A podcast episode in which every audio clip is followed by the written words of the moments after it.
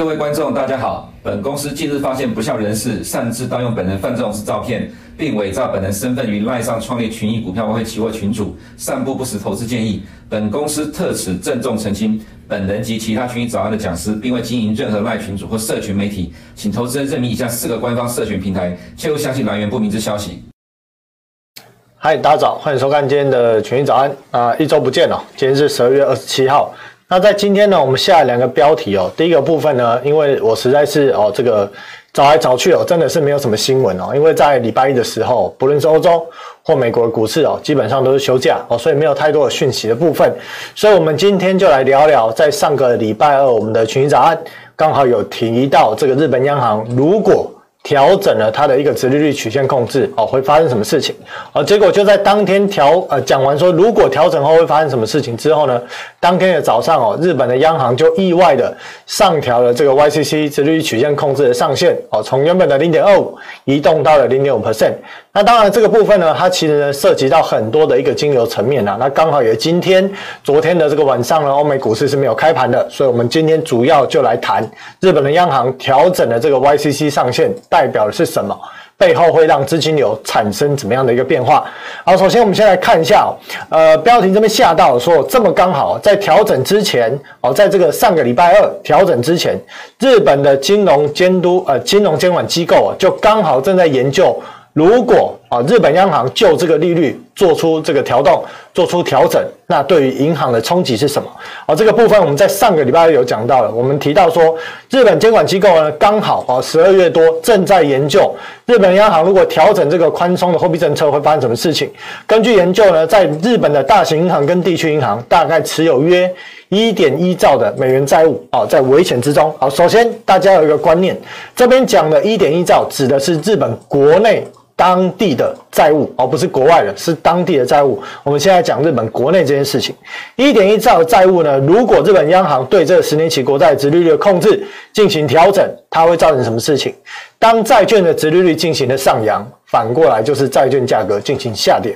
我们可以看到下面的表呢，在左侧是一七年三月底，右侧是二零二二年今年的三月底。这些日本的银行呢，持有的国债，在黑色的这一块是国债。红色的是市政债，蓝色的是公司债，黄色的股票，还有其他类。好，所以我们可以看到了，其实日本的这个银行哦，大量的持有日本的国债，这个占比大概接近超过三分啊，超过呃三分之二，好，接近三分之二是政府债券啊，另外还有其他的部分。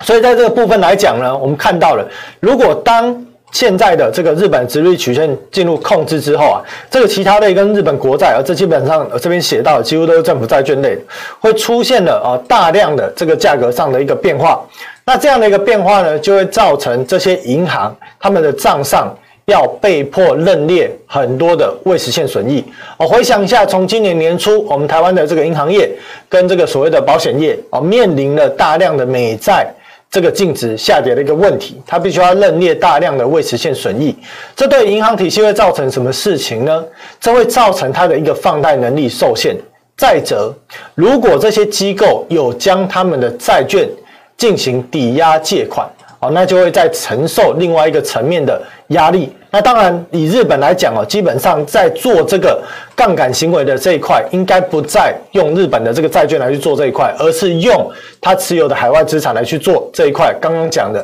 就是开杠杆的行为，而在后面我们会提到哦。所以单就日本国内的部分，首先我们先了解到，当值利率曲线的这个调整，它会让现在这些银行机构持有的各类型的债券的价格下跌，紧缩它的放贷能力。好，再者我们看到了，好，在这个利率呢调整之前呢，其实市场就开始预期哦，预期日本对于十年期公债的这个利率，这个呃利率掉起的这个交易哦，其实当时就已经来到零点六 percent，而远远高于日本央行当时设定的零点二五 percent 的上限，也意味着市场早就预测日本央行有可能进行调整这件事情。那我们去看一下，为什么日本的央行要去调整？殖利率上限的原因，好，首先就我们写到了日本的通货膨胀上扬，哦，当然这个上扬，如果你要比起欧洲美国的市场来讲，现在的一个日本的这个呃 CPI 哦，只有在三点七哦，其实对比现在美国啊、欧洲啊，动辄七 percent 啊，甚至两位数来讲哦，是来来的比较低一些哦。但是呢，对于日本央行而言，这个通膨已经逐渐的失控。那我们看到了这边内文写到，呃，今年以来呢，受到国际大宗物资的上涨、联总会激进升息等影响，日本也面临着通膨高涨、本国货币大贬的一个局面。啊，另外呢，也包括了长期低迷、政府负债严重，而升息会抑制需求，对财政形成压力啊，并且加重企业债务的负担啊，就是公司发的公司债。而日本呢，最新在十二月二十二号公告的十一月份的 CPI 啊，又再创下了四十年来的新高，年增率来到了三点七 percent。虽然能源价格上涨速度正在放缓，可是食品的价格仍处于上涨的态势，持续推高它的一个物价表现。而且日元处于弱势的地位，让企业的经营劳动力方面产生连锁效应，而日本央行行长黑田东彦即将在明年的这个四月份啊卸任，长达十年的任期即将结束，所以我们可以看到日本的 CPI 不论是明目的或核心的，都已经来到了三点七跟三点六，而这里面的差异是所谓的。在这个所谓的呃食品类的部分，那另外我们看到了日本央行不愿意调高利率的原因，哦，在过去二零二二年一整年以来，全球面临高通膨，而日本呢也面临通货膨胀，哦，持续从原本的一点多 percent 来到了现在三点七，甚至不排除会继续往四字头来去走。而日本央行不愿意调高利率的原因到底是为什么？我们先看到了，根据根据国际货币组织哦 IMF 统计。近三十年来，日本政府债务占国内的 GDP 的比重翻了接近四倍，从一九九零年的六十 percent 上升到去年的二一年的两百六十三 percent。同时，养老和这个所谓的医疗保险开支日渐成为政府日本政府巨大的负担。而我们看到了日本现在的债务水平是在发达经济体中最高的，相比希腊也才两百趴。结果日本来到了两百六十几 percent，而我们要去看哦，呃，不过这边写到说，得利于低利率哦，日本的债务利息只占 GDP 的一点五 percent，但一旦日本央行升息一个百分点，日本政府每年需要支付的利息可能会增加十兆日元。好，这边帮大大家整理一下，我特别去找一下资料，我们看到了，现在呢，日二零二二年哦，预估日本全年的政府税收是六十八点多兆日元，因此如果利率每调高一个 percent。等于说，税收的百分之十四 percent 要拿去缴利息。当然，大家会说，呃，这里面其实有些呢是日本的这个呃央行自己持有国债啊，所以这边也帮大家列出来了。日本央行持有的国债比例大概是五十点三 percent 哦，所以如果你把这边除以二，等于说你如果调高一个 percent，日本的央行每年要多给外人哦，给他们的这些企业也好啦，还有银行业也好，反正就持有这些国债的这些债务的持有人，要给五兆日元，五兆日元对比它的税收大概就是接近百分之七哦，所以呢，这样一个比例是让日本的这个政府啊不太敢去调整，日本的央行不太敢去调整它的一个殖利率曲线控制的上限，甚至也不敢升息的原因啊。所以如果现在日本的政府啊，虽然你可能眼看你哎现在通膨也才三点七趴，而，日本央行到底在急些什么？那你要去想哦，如果他放任这个通膨继续往四趴、五趴继续走，那他有升息的空间吗？说真的，他根本没有升息的本钱，因为他现在的这个债务规模实在太大。而如果他调高一个 percent，他的税收百分之七，通通要拿去付利息，这会造成日本财务哦财政政策来讲，会面临很大的风险跟危机。如果当面临这件事情，反过来他就必须要去课征更多的税。可是呢，在这几年来，啊，日本的经济低迷，再加上今年以来通货膨胀，让日本的很多的企业苦不堪言。而劳动力人口也开始加速的外流，而我们可以看到日本坚守 YCC 政策的后遗症出现了什么问题？这是十一月中的新闻哦，我相信在这个群早安的节目里面哦，我跟大家都有分享过。我们看到了第一个部分是 GDP 衰退哦，第三季的一个日本的国内的一个 GDP 哦，如果以年率来换算哦，发现是衰退一点二 percent 啊，如果用计征年率来计算，而除此之外，我们看到第二点。呃，同时担心日元的一个走弱，推高能源，呃，跟这个通呃能源的成本跟通膨，拖累了日本经济的一个复苏。也就是说呢，他放任它的一个。宽松的货币政策造成日元大贬，而推高国内的通货膨胀。除了这个提到的能源之外，食品类也推高了它的一个物价表现。而再者，日元的不断的一个贬值啊，造成了消费者的购买力的削弱。日本实时工资已经从四月份开始连续多个月下降的一个趋势。哦，这是十一月资料，说不定现在已经连续七个月下降的趋势。再者，当面临工资缩水越来越多的日本年轻人，哦，甚至你可能啊，比方说，假设你有朋友从台湾去日本工作的，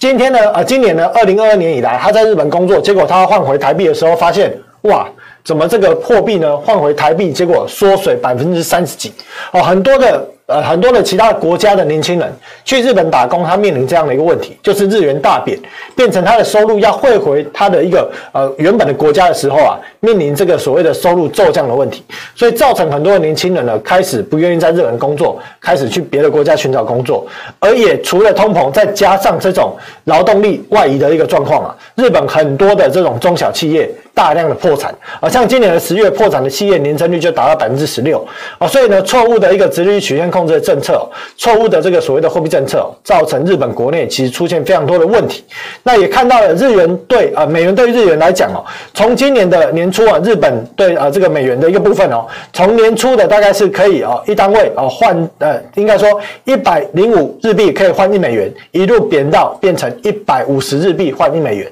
哦，最近开始啊有所走升。那那这个走升的趋势呢，认为应该会是开始啊，因为呢随着日本央行开始去调整这个殖利率曲线的上限。以及日本这个行长黑田东彦为期十年的任期将在明年四月开始好卸任状况之下，根据市场的推测啊，为什么日本的央行会急着将殖利率曲线控制的调整，在这一任日本黑田东彦啊这个行长要卸任之前来去做这件事情？因为推测的是，当你一个新的团队上任的时候，可能他的一个信用，他的一个信誉对市场来讲还没有完整的建立。而且呢，日本黑田东彦呢执行这个低利率的一个政策，就是他在他任内做执行的，所以呢，这个烂摊子由这个日本央行长来去做收拾，所以呢，比市场预期的还要更早，在今年的十二月就开始做出这样的一个调整。纵使日本黑田东彦一再的强调说，这样的一个调整只是为了让日本的哦，我们的这个呃央行可以更好的去控制直利率曲线，但是市场并不买单，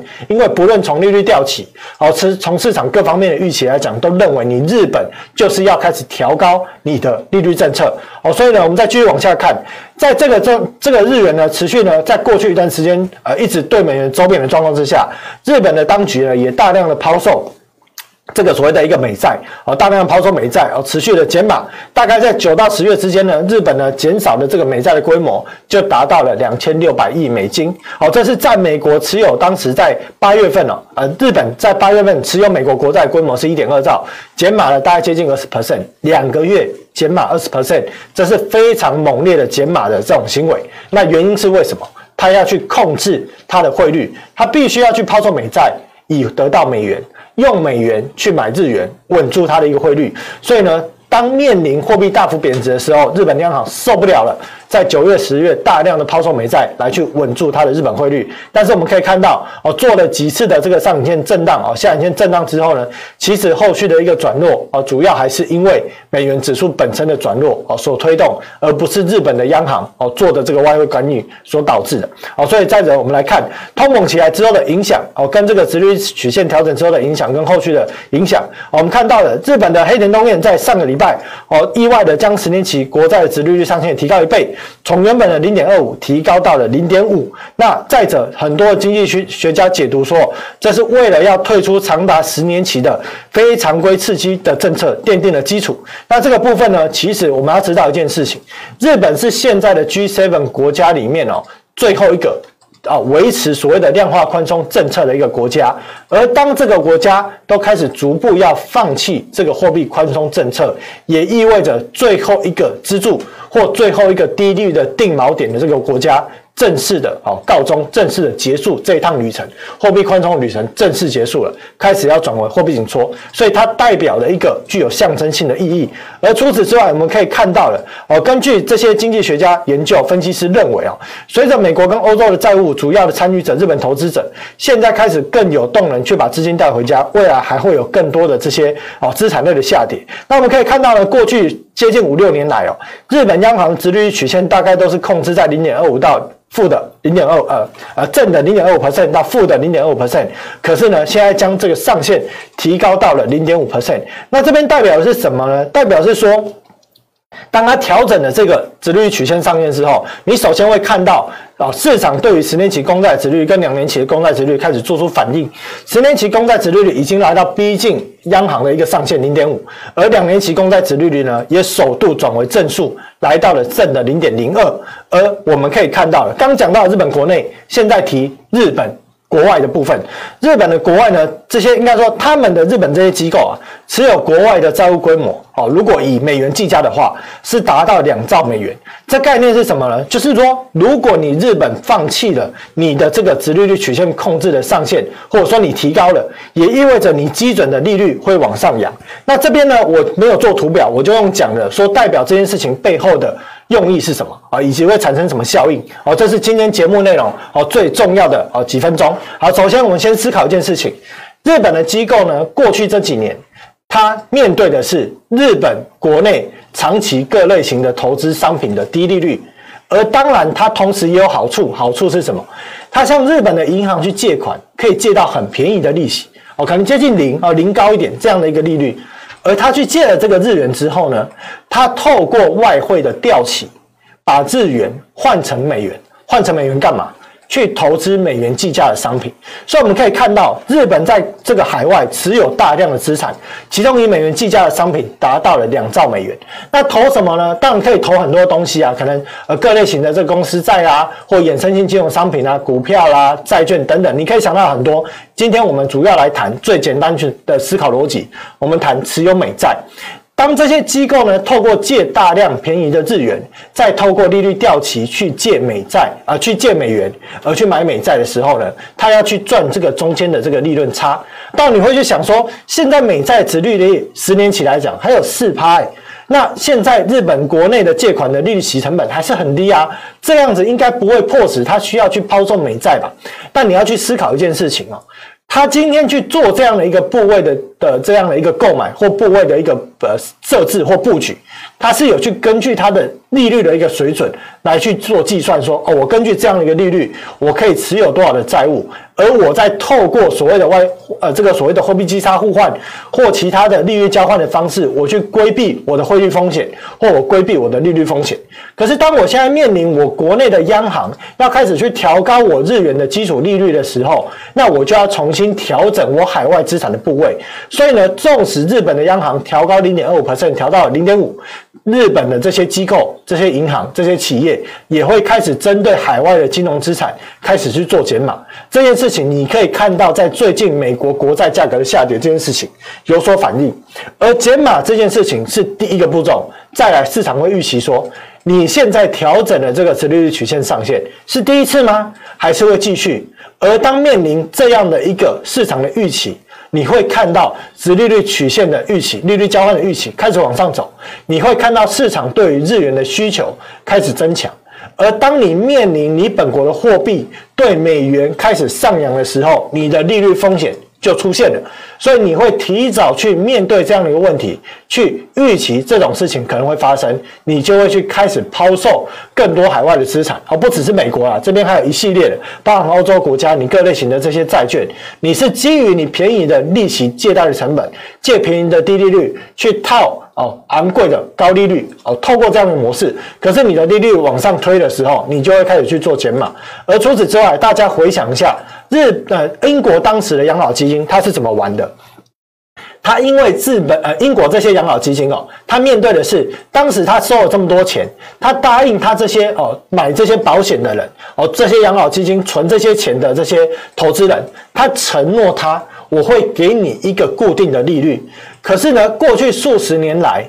各个国家的养老基金哦养或养老机构这些所谓的基金面临了长期的低利率。而低利率，它必须要依然给予这些投资人这么高利率的时候，你要他怎么办？像日本的养老基金怎么办？他就呢透过杠杆驱动型的交易策略 LDI，去大量的做债券的抵押、开杠杆的行为，放大他的债券部位，同时他再去赚保险。怎么赚？他透过利率保险的方式、利率调期的方式去赚保险。什么概念？利率调期指的就是说，有一个人他想要收固定利率。有一个人他想要收浮动利率，你必须要找到这两个对家，两个人想要的模式不一样。好比说，日本的养老基金认为呃，更正，英国养老基金认为这个利率是长期走跌的，所以他希望去收取一个固定利率，以避免未来利率持续下滑的这个可能。而有一个竞争，呃，有一个交易对手，这个交易对手，比方说黑石，他去在房地产大量的借这个所谓的啊，比方说我我去买了这个房地产，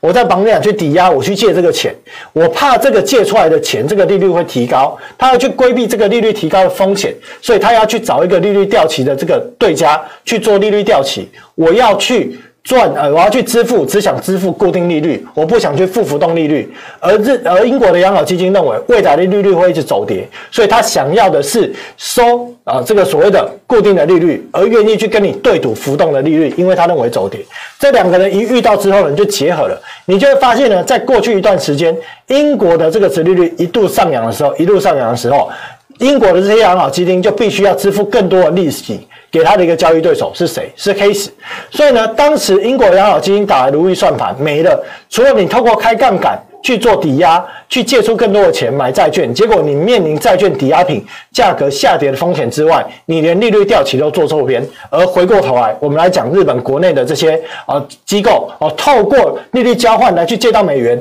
买美元计价的这些债券的时候。你敢说他都没有去做所谓的回购行为吗？没有像对冲基金在回购市场将债券抵押再借钱再去买债券再抵押做这种行为没有做吗？你要去设想一下哦，日本的养老基金他每年要支付多少的利息给他的投资人，而他面临他的投报的利率这么低的状况之下，有没有可能开杠杆？这当然是有的，但是杠杆规模有多少不得而知，只有出事了才知道。但是在此之前，你可以试思考，也可以设想到一件事情，也就是说，日本国内的这些机构面临日本央行开始提高利率这件事情的状况之下，它必然会去加速抛售海外的资产。比方说，这对美债就会有卖压出来。啊，所以我们可以看到了啊，非美国的银行在，比方说左边的日本的银行对美元资产的这个负债表，它在做外汇交换的规模是可以达到一兆美元。这样的一个规模，所以你可想而知，日本的这些银行到底使用了啊多少的这些外汇的调取去借到美元，而且还要对美元来去做外汇互换的一个避险，可想而知，这规模是非常非常的大哦。所以呢，在这个调高利率上限之后，市场对于现在十年期互换的利率的预测，也已经从我们刚刚看的十二月初、十二月中的零点六，到现在已经调高了零点八。也就是市场预期，你连呃，你日本的央行还会再继续调高你的殖利率曲线控制，而除此之外呢，市场也对于日本的这个啊央行的基准利率预测也开始调高，有可能会往零点四五 percent 这样的一个目标来去做迈进，而抛售美国国债的行为也在。上个礼拜二，哦，这个事情出来之后的两天之后，日本的这个央行进行这个调整之后，我们可以看到了这个所谓的 ETF 代码是 TLT 的这档 ETF，光上周二呢一天哦，就有将近十二亿美元的资金从这个规模两百八十亿的 ETF 的这个国债 ETF 的这个基金里面哦，大量的撤出。谁会突然一时间卖那么多的 ETF 哦，国债型的二十年期的中长债 ETF？当然就是日本的这些机构，所以除此之外，你也可以看到日本的这个。呃，应该说，美国的十年期国债殖利率哦，最近有所下滑。而、啊、国债殖利率的部分，我们大家来看哦，这边呢，另外有提到了另外的一个卖压，就是源自于对冲基金基差倒挂的问题。哦，所以呢，这个部分呢，我们可以看到最近的两年期的公债殖利率有所上扬，水蓝色是价格的部分有所下下跌啊，反倒反应更剧烈的是十年期公债的价格哦，最近的修正幅度比较多，而殖利率曲线是往上抬。啊，当然这个部分呢，大家不要去思考说，哇，那这样的债券价格是不是？会卖到被崩，嗯，被卖到崩盘，还是卖到跌破前破的低点？哦，这部分呢倒是不用担心，你反倒去思考说，当日本的机构跟对冲基金面临需要去解杠杆或者降低部位的时候，他要去抛售国债，而抛售的国债推动了价格的下跌，反倒是大家的好机会。为什么会这样说呢？为什么这次提到的是机会而不是风险？主要提到的是，你看到啊，现在美国的这个。服务类里面特别这一块，在薪资的部分哦，它的一个年增率大概是在五%左右。当然，这也是联总会一直认为说，现在的通膨还有风险，有可能上扬风险的主因。主因是在薪资年增率的部分还是偏高。但是呢，在这个上个礼拜公告的核心的一个 PCE 已经降到了四点七。而除此之外，根据彭博的预估哦。在明年的美国的通货膨胀，二零二三年会随着基期垫高的状况之下，有可能继续往下走，有可能在第一季会见到六这个开头的数字，在第二季会见到五开头这个数字。哦，所以呢，在这样的一个状况之下，也意味着包含了所谓的呃这个食品类的，还有能源类的，这会随着基期往下走。哦，纵使服务类的通膨有可能让这个通膨维持在四到五这一段时间比较难下降的状况之下，可是如果联准会将它的一个利率目标已经提高到了五 percent 左右，也意味着现在的十年期公债殖率的定价，在如果这个殖利率可以再回升到四百分左右，它相较于最终联准会的利率定价的一个目标的一个利率水准来讲，它的差异已经不大了。而中长线的买盘这边红字写到了，短线有这些透过哦所谓的你可能便宜的利息去套利的行为，你可能要解杠杆，你可能面对对冲基金绩差倒挂的行为要去解杠杆。可是中长线的真钱买盘已经趁这个机会逢低来去做布局哦，所以呢，如果最近的债券价格回落，我认为啊，反倒是各位投资朋友很好切入了一个时机。当然是要做多还是做空哦，都已经讲那么明了，公开节目就不明讲，大家自己去判断了。这个反倒是一个好时机哦，所以总体而言哦，到最终联总会的一个利率目标设定在五点一 percent 左右，市场的预期也在五 percent 正负零点二五上下，而最终的通膨有可能会随着基期的垫高，而在明年的第一季跟第二季逐步开始往百分之五字头这个目标来去迈进的状况之下，现在的十年期的国债的价格的下跌，或两年期国债的价格的下跌，我认为啊，反倒这是一个很好去留意啊，可以切入的一个时机点。好，今天的节目内容大致上啊，就是从日本的央行的啊货币政策的调整，跟后续可能造成的影响，跟美国国债价格的一个看法，分享给各位投资朋友一些不同的一些交易观点。那今天的节目到这里哦，那我们就礼拜五见，拜拜。如果你不想错过最新市场动态，记得开启小铃铛并按下订阅。此外，我们在脸书、YouTube 以及 Podcast 都有丰富的影片内容，千万不要错过。每日全球财经事件深度解说，尽在群益与您分享。